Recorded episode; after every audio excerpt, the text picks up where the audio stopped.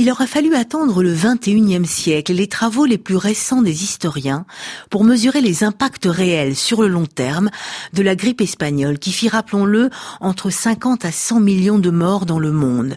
Même les chiffres restent incertains, car la plus grande tueuse du 20e siècle, peut-être la pire pandémie de toute l'histoire de l'humanité, est longtemps restée dans l'ombre de la Grande Guerre, comme occultée, collectivement oubliée, impensable, de par son étendue et sa virulence.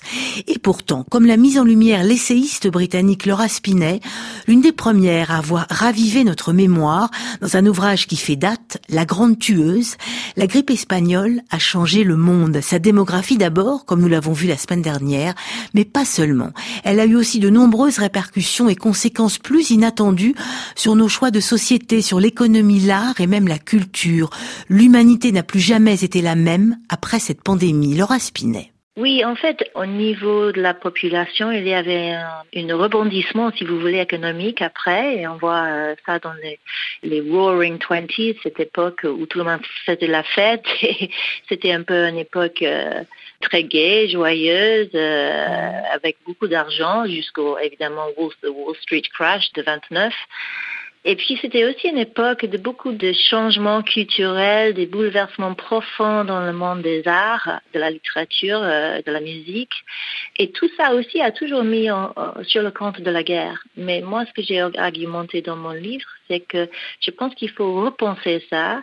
Ça sera probablement impossible à jamais de séparer les contributions de la guerre et la pandémie qui étaient si proches temporellement, mais qu'il faut au moins admettre que la pandémie a contribué à ces changements. Et est-ce que ça dit quelque chose pour nous aujourd'hui, euh, à votre avis, Laura Spinet? C'est-à-dire, euh, effectivement, la pandémie a tout changé. Euh, la pandémie que nous affrontons actuellement n'est pas n'est pas n'est pas du même ordre et on ne sort pas d'une guerre non plus. Mais mais qu'est-ce qu'on mm. pourrait en tirer? Que l'humanité change et s'adapte? Enfin, je sais pas. Qu'est-ce qu'on pourrait en tirer pour nous aujourd'hui, Laura Spinet? Bon, ça reste à voir si cette pandémie va changer des choses dans le fond, si vous voulez. Mais je pense que si vous regardez le temps et la forme des débats qui se poursuivent en ce moment euh, par rapport, par exemple, à l'inégalité, par rapport à, à, nos systèmes de santé, il y a au moins une discussion euh, qui se met en place. Il y a au moins, au moins un débat qui était évidemment déjà là avant, on parle par exemple aux États-Unis du problème que 20% de la population n'est pas assurée pour la santé, n'a pas accès évidemment à un système de santé euh, efficace. Et ça, c'est un problème évidemment pour les individus eux-mêmes, mais aussi pour la santé publique, parce qu'on ne peut pas gérer une pandémie si une minorité aussi grande n'est pas assurée, n'a pas accès à un système de santé, aux soins. Donc, je pense qu'une pandémie a la caractéristique de pousser les tendances qui sont déjà en place, de forcer un petit peu.